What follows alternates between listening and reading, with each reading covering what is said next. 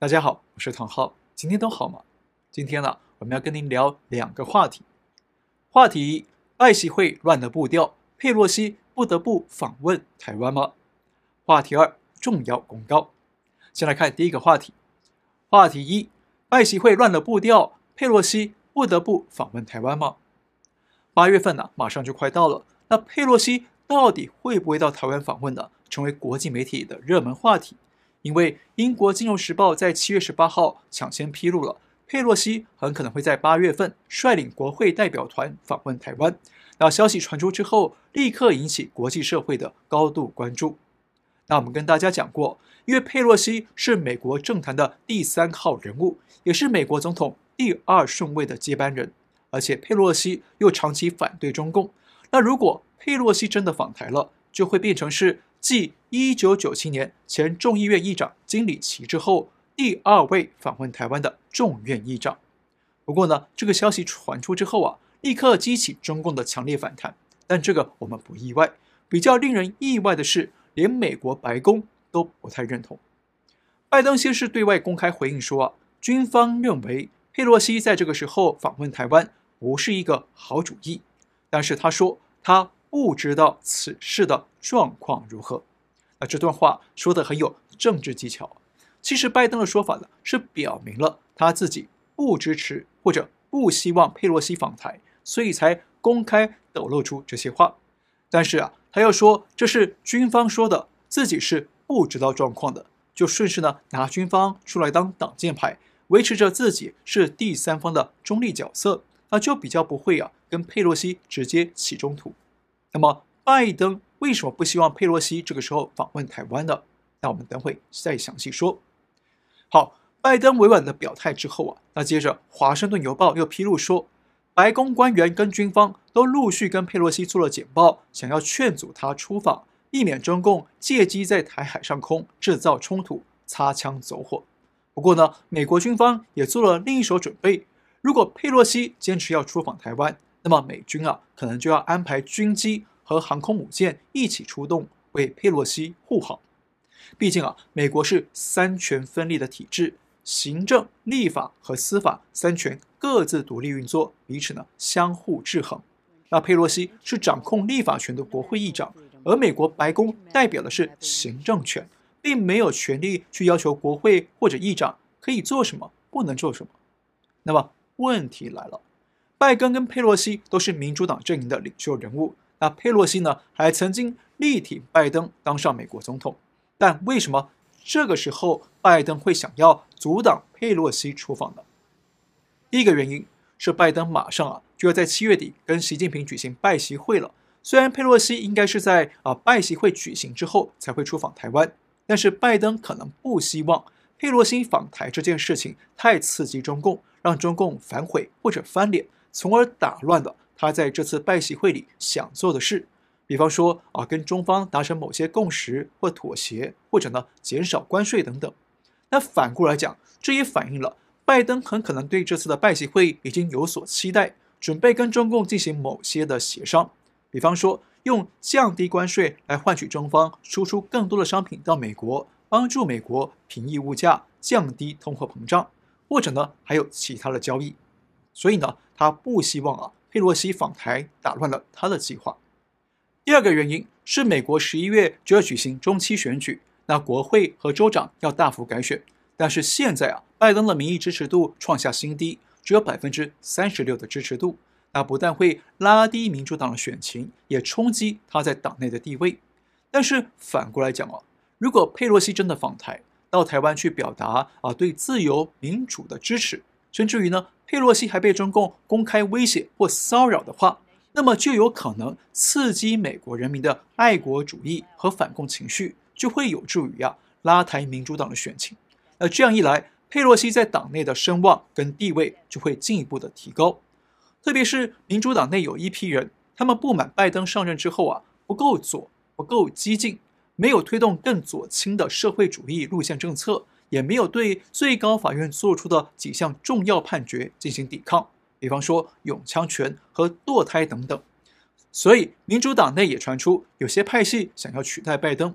所以啊，如果佩洛西在这个时候出访台湾，很显然就会挑战到拜登的权力地位，会让拜登后面两年的任期更不好走。当然，还有第三个原因哦，就是八月一号是中共的建军节，而且中共二十大再过两三个月就要登场了。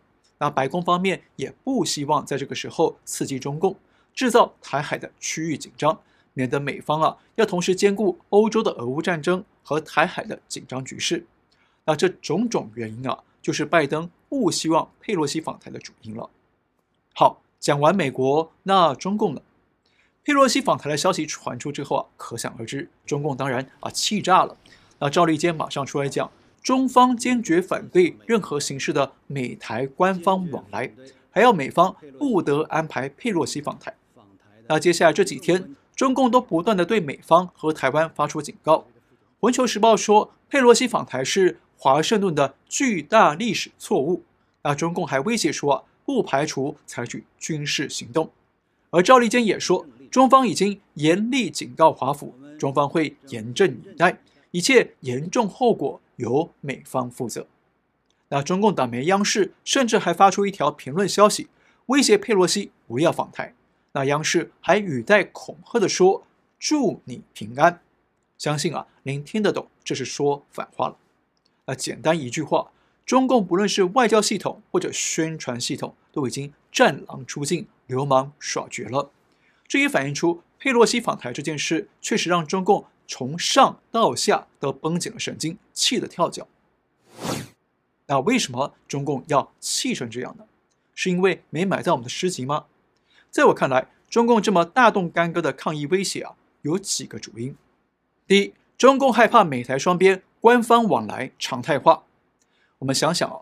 美国前国防部长艾斯培刚刚访问台湾，那中共虽然也抗议，但是呢还没有这么激烈的回应。但是对于佩洛西，中共就激动得像啊中邪一样。为什么呢？因为佩洛西是现任的美国国会议长，是美国政府立法部门的现任代表，具有明显的官方背景。那中共最担心的就是美国与台湾之间的交流，渐渐的从非官方交流升级成为稳定的官方交流。这样就等于美方承认了中华民国政府的主权存在，而这是中共最害怕也最忌讳的。特别是最近欧洲议会副议长也访问台湾，那这是欧洲立法部门的高层啊第一次正式访问台湾，是具有相当意义的官方交流。而且呢，前阵子日本前首相安倍晋三遇害之后，台湾副总统赖清德也获得日方的签证，亲自前往东京出席安倍的葬礼。那这也打破了日台双边五十年来的外交惯例。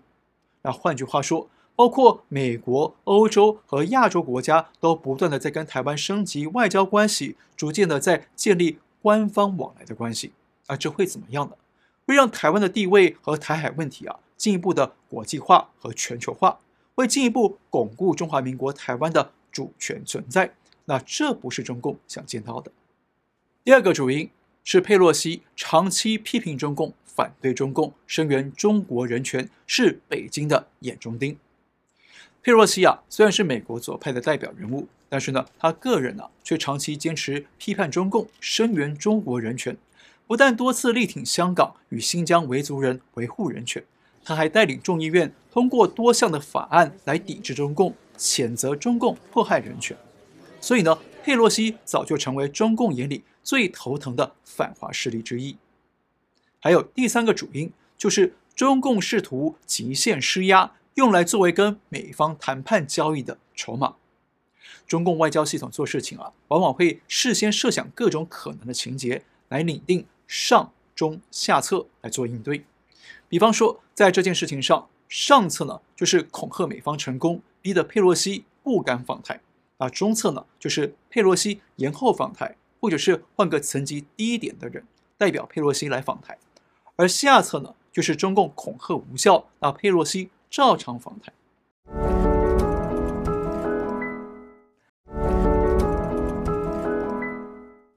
那现在中共这么神经质的说要动武回应，其实呢是拿军事力量当筹码来不断的下注，要推高整个紧张局势，对美方做极限的施压，看最后美方跟佩洛西啊会怎么样回应。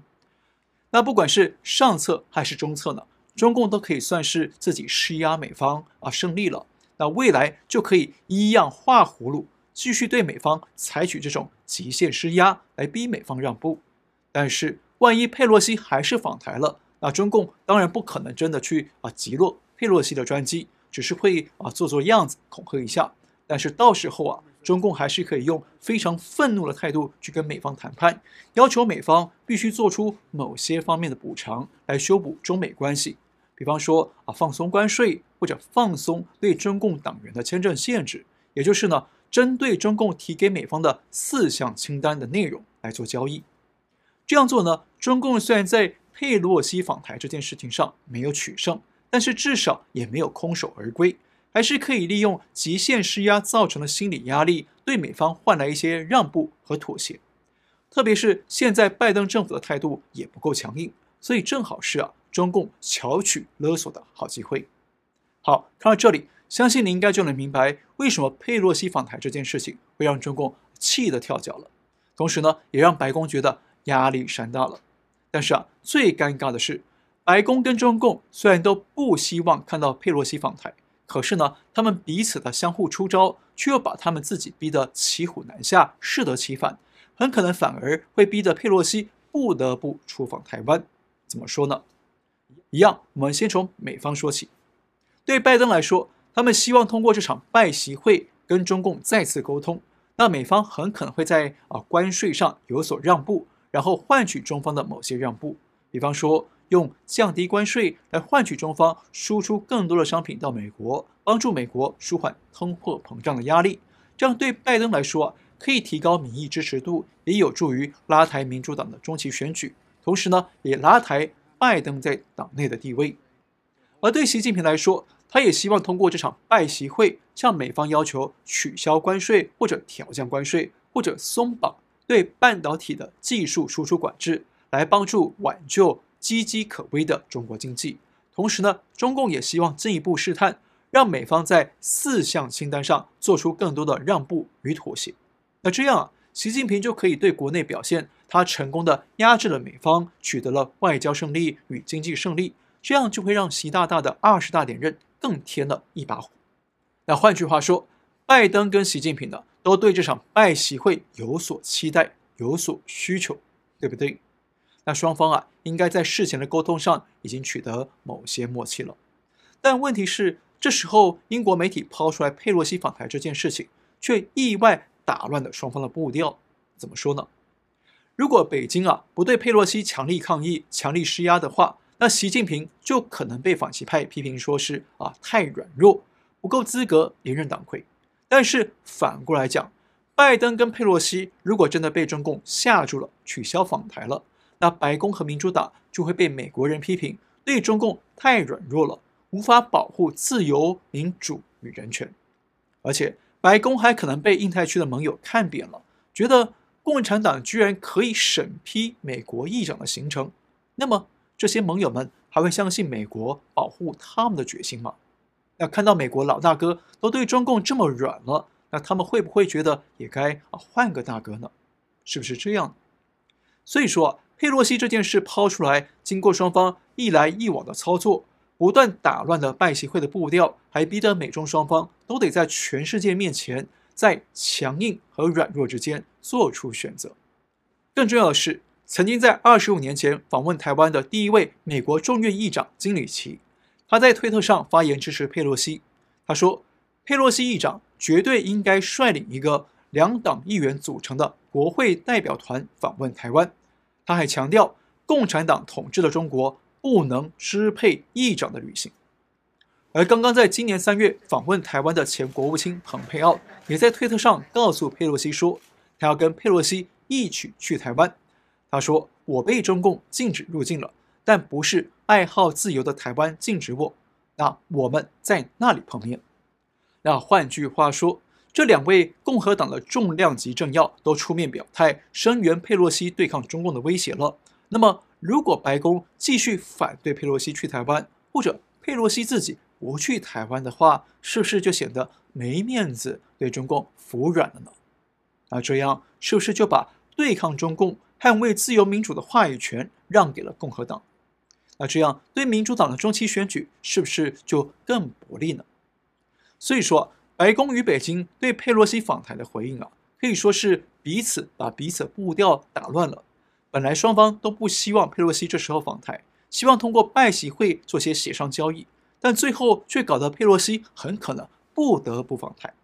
但是，一旦佩洛西访台，那中共内部的反习派势力一定会抓紧这个机会见缝插针，先批评习近平太软弱了，逼得他不得不升级军事回应。那接着反习派就会设法利用美国的力量与习政权发生冲突，来借刀杀人，自己呢，再从中找机会来渔翁得利，因此啊，这就是为什么我先前说过，对北京来说，最好的应对就是沉默或者低调的、适度的批评美方，表达立场就好。因为如果北京太过躁进，很可能就会让自己陷入跟美方发生军事冲突的陷阱。那万一真的擦枪走火了，到时候啊，党内的反习派就会有可乘之机，就会找机会政变夺权。这才是习近平的真正大患。不过呢，中共啊，如果真的内乱了，相信呢，也是许多海内外人民乐于见到的喜事。另外，还有一个疑点值得追哦，就是《金融时报》是怎么知道佩洛西的访台行程呢？因为媒体界都晓得，拜登政府向来对高层官员的外交行程啊，都是高度保密到家的。但是从《金融时报》的报道来看，他们说是有六位了解佩洛西行程的消息人士。告诉他们这些信息，而且从报道来看，应该都是美国政府的内部成员。那换句话说，这起事件会不会是白宫内部不希望佩洛西访台，所以提前把这个消息泄露给英国媒体报道出来，想要制造海内外的压力，来让佩洛西知难而退，取消访台呢？那如果真的是这样，那么整个事件演变到现在啊，只能说真的是白宫与北京。联手把自己搞得骑虎难下，适得其反。那接下来就看佩洛西是会按照原计划访台呢，还是能不能与白宫协商出一个更好的解套方法，让白宫、北京和佩洛西本人都可以平安地登出这场紧张刺激的外交游戏了。话题二：重要公告。在上次直播之后啊，有很多朋友在问要怎么捐款支持我们节目。那我们非常感谢各位朋友的支持。其实呢，在我们频道的右上方，仔细看有个“捐助我们”的字样，那点进去之后啊，就会看到捐款的渠道了。另外，如果您有空，也可以到我们的副频道“唐浩世界”去点击播放那里的视频，因为副频道的广告功能还可以运作，所以呢，也欢迎您到那里帮我们播放视频与广告，也可以对我们带来帮助。那最后一件事情。呃，因为七月是我们频道的三周年庆，所以现在呢，我们的诗集有特价优惠，而且还有亲笔签名。那欢迎有兴趣的朋友参考。那至于那些已经买了诗集还没签名的朋友啊，也请别担心，将来我们会找机会帮大家补上的。好，今天就先聊到这里，感谢您收看，我们下次再会。